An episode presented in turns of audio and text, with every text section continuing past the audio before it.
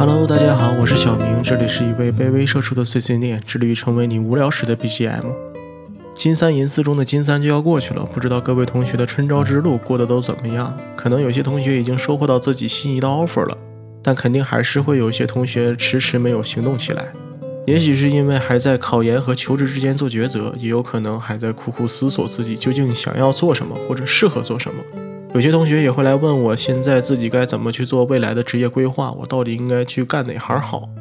嗯，对于这些问题的话，我的回答都是一句话：如果有一个问题此时此刻你想不明白，那就不要想，你先行动起来再说。有时候动起来真的要比想清楚更重要。这句话不只是在工作中，放在任何领域中可能都适用。至于为什么，就听我慢慢跟各位同学聊一聊，在我眼中，行动甚至是冲动所拥有的价值。以下的内容仅是我一家之言，供大家参考。如果有不同意见，欢迎在评论区里留言讨论哦。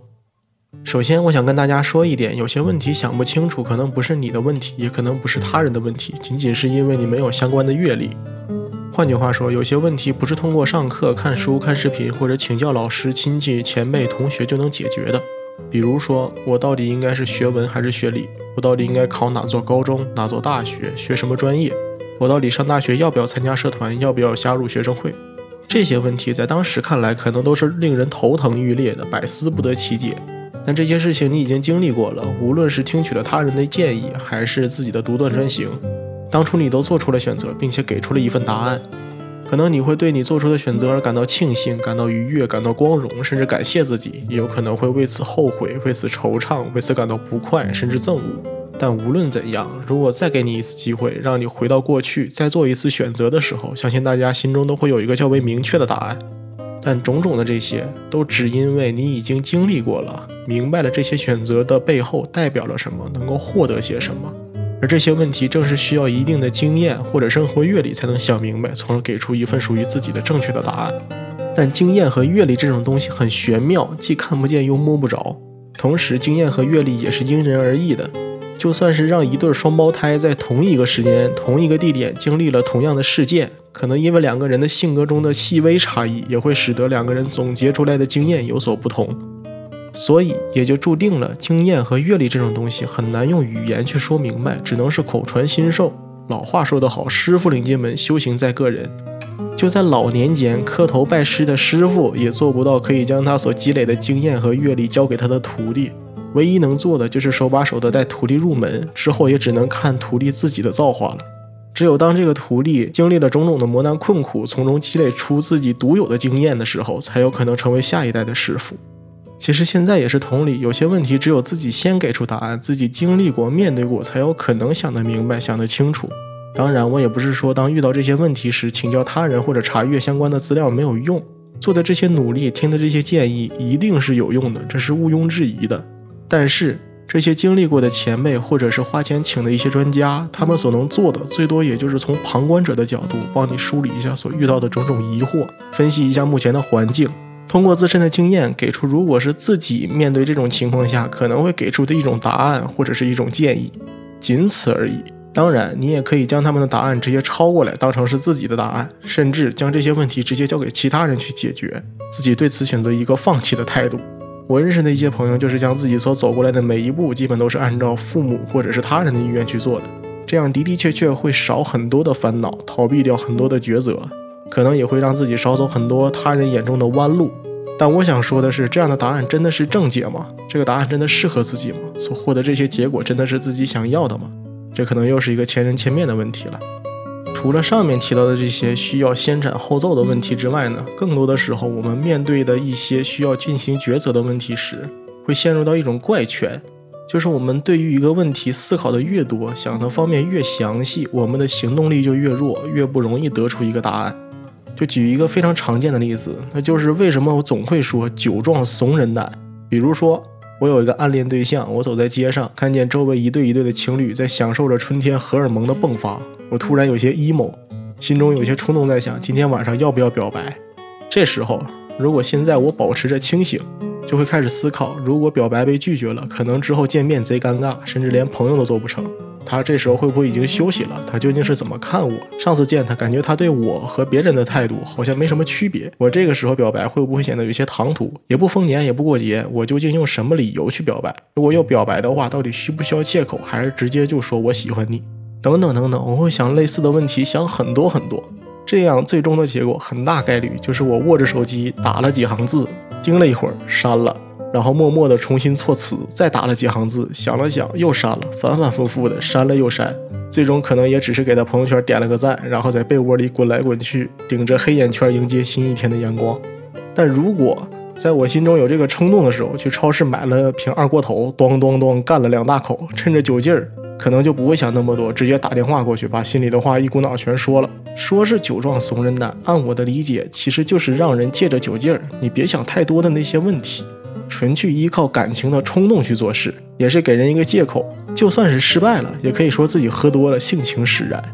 其实这点不单单只是在情场上有用，在工作中也是一样的。当然，我说的不是让大家上班喝酒哈，而是说有些时候想多了反倒不利于大家行动。不知道大家有没有了解过一些公司的发展史？说到底，现在很多国内家喻户晓的大厂，当初那帮大佬创立他们的原因其实都很简单，也没想太多。就比如俞敏洪为了出国筹钱，没想到意外创立了新东方。这个故事都快被老俞自己跑全国各地的演讲讲烂了，都拍成电影了。确实，他们那一辈人的成功的的确确有吃了那个时代的红利原因在。但如果他们对于每一件事都是深思熟虑的话，可能也就不会有这些行业的巨头诞生了。还有就是，大家也不要以为现在各大公司在扩展业务的时候，这些决定都是一帮大佬们绞尽脑汁做了各种行业调研、市场研究，不断的开会，经过再三的议论、权衡利弊之后，才最后定下来的一个方向，去拓展新的业务、开拓新的市场。我感觉大家会有这种印象，可能都受了一些现代都市的网络小说或者是一些电视剧的影响吧。其实实际的情况更可能是。这帮大佬们依靠自己的经验来判断，我们可以去尝试哪些新业务，或者看一看同行、竞争对手们都在尝试哪些领域，然后去做调研，看看自己做这些新领域或者新业务有没有可行性。如果有的话，就直接砸钱投入人力去尝试。等试了一段时间之后，再根据这段时间所得出的数据，花了多少成本，获得了多少收益，再去认真的分析讨论，仔细的去看一下这个业务还有没有继续深入的价值。如果在一开始就将整个行业调查得清清楚楚，包括各家产品的优缺点、运营策略、营销卖点、变现的链路，还有用户对于这个行业的态度、付费习惯、市场还有的市场潜能等等的信息，等你把这些东西扒得连底裤都不剩了，对于整个行业的现状还有玩法了解得一清二楚的时候，这个行业可能也就从蓝海变成了一个红海，各家之间已经杀得天昏地暗了，也就没有你什么入局的时机了。各大公司目前的做法都是，只要判断一个方向可以做，并且有可行性，还有入局的机会的时候，我就先投入团队去试错。如果成功了，我就加大投入；如果失败了，实在不行我就撤回来，或者是我重新调整一下策略，换一个姿势继续试。说白了，有些问题只有行动之后才能帮助你去找到一个答案。就像暗恋这件事，如果不表白，他会不会接受你？这个问题可能永远都不会有答案，最终只会成为一段属于你自己的美好回忆。但这个结果毕竟还是好的。但如果一家公司在面临转型的时候呢？如果一个公司对于任何一个机会或者任何一个新领域都秉承着先了解再入局的想法，而很有可能会开始陷入不停的调研、不停的开会、不停的脑爆给方案，大概率就会错过一次又一次的机会，最终迎来的一个结局可能就是未能成功转型，从而被市场所抛弃。这一点对于个人来说，其实也是一样的。记住，实践是检验真理的唯一标准。有些事情，只有你脚踏实地去做了，你才能知道结果，才能获得经验，才能问出一些真正有价值并且可以解决的问题。说回来，很多同学都会问我自己究竟适合干哪行，自己去哪个行业好。实话实说，有些同学自己都没有接触过什么行业，也没有干过什么活儿，这让我怎么回答这个问题？有人可能会问，那你是为什么会去选择做运营的呢？很简单，我之所以会去选择做运营，也是一步一步试错试过来的。就像我前几期说的一样，我大学专业学的是计算机，学了四年，我发现我十分讨厌编程，所以我拒绝成为一个程序员。我大一的时候在学校报社里干过一年，同时第一份线下实习也是做的文章撰写，我发现自己也不太适合以写字为生。我其他的两段在线实习，一份是社群运营，一份是达人运营，都做了两个月。我发现自己也不太喜欢做外部沟通的工作，所以后续也没有考虑相关的岗位。就算正式步入工作之后，我也打过电话，做过电话销售，做过活动策划，做过产品运营，做过私域。经过不断的试错，不断的被社会所毒打，不断的积累经验，才能加深我对于自身的了解，才能一点一点的确定我究竟适合干什么。到现在，对于这个问题，我也只能说，截至目前来看，相比较我了解的其他岗位而言，我认为我自己做运营这行是比较顺手的。所以，如果你在犹豫要不要进入某一个行业的话，那我的建议就是，你先找一个打杂的活干着。比如你想自己开家书店，那么你就先去找一个书店开始打工，看看自己能不能接受每天整理书架这种枯燥的工作，能不能接受这种早出晚归的作息时间。久而久之，你也会知道顾客究竟喜欢看什么书，什么地段才算作是好地段，什么时间客流量多，什么时间客流量少。知道了这些问题之后，你才能确定你究竟适不适合这个行业。如果你想做自媒体的话，那就先找一个平台，建一个账号开始做。无论是公众号、微博、知乎、小红书，也不论是文章、音频、视频，都无所谓。你也不用去管什么账号定位，也不用看什么运营策略，也不用去学怎么找选题、怎么起标题、怎么涨粉之类的。你需要做的就是在平台上建个账号，然后开始输出内容，开始写，开始录，然后不断的写，不断的录，然后在这个中间不断的进行复盘，不断的进行分析，自然而然你就知道了如何去做账号定位，怎么去做爆款，怎么去做涨粉。你也知道了你究竟自己适不适合做自媒体，适不适合去产出内容。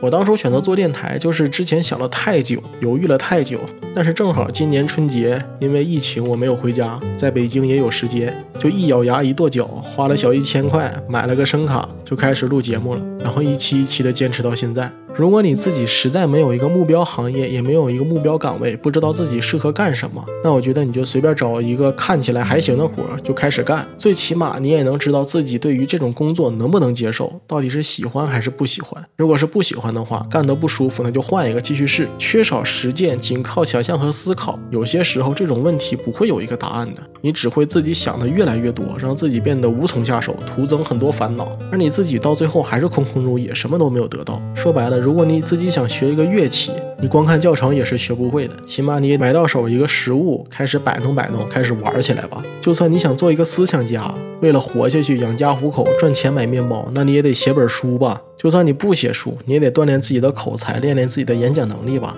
要不然你上节目或者去各地参加采访的时候，也没有话可说呀。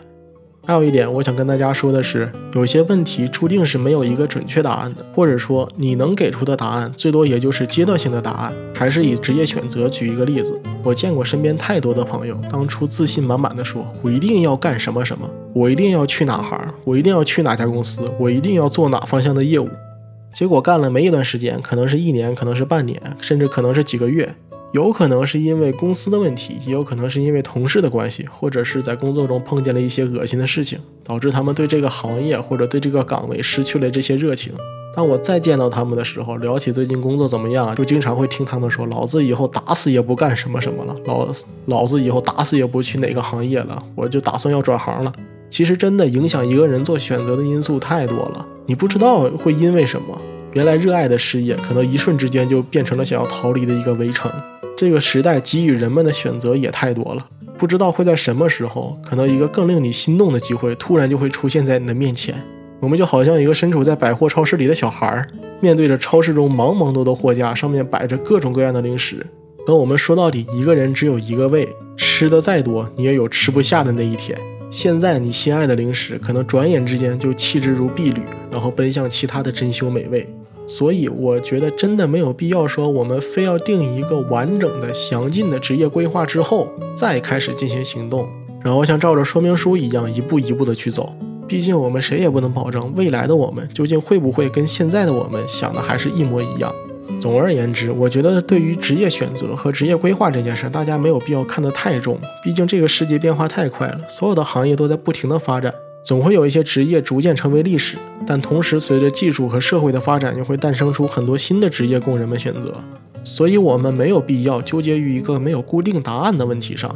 而这些问题也只有自己实践过、有过相应的经历和阅历之后，才能给出一个较为明确的答案。当然，在这个过程中，大家也可以听从父母或者他人的意愿，将他们给出的答案作为己用，从而减少一些困惑和疑虑。但我真的想提醒大家，面对他人给出的答案时候，一定要慎重、慎重再慎重，想一想这样的选择真的适合自己吗？毕竟从我自身来说，我不希望未来的我有一天走在大街上，看着穿梭的人流、来来往往的车辆，突然问自己：这么多年，我真正有为自己活过一回吗？以上就是本期节目的全部内容，仅是我的一家之言，说一些自己的建议而已，供大家参考使用。如果有不同意见，欢迎在评论区里留言讨论。如果您觉得有一定道理的话，也可以分享给其他有需要的人。您的点赞、订阅、分享都能让我感受到你对于这个节目的喜爱。如果有任何疑问或者不同见解，欢迎在评论区里留言。这里是一位卑微社畜的碎碎念，致力于成为你无聊时的 BGM。我是小明，我们下次再见。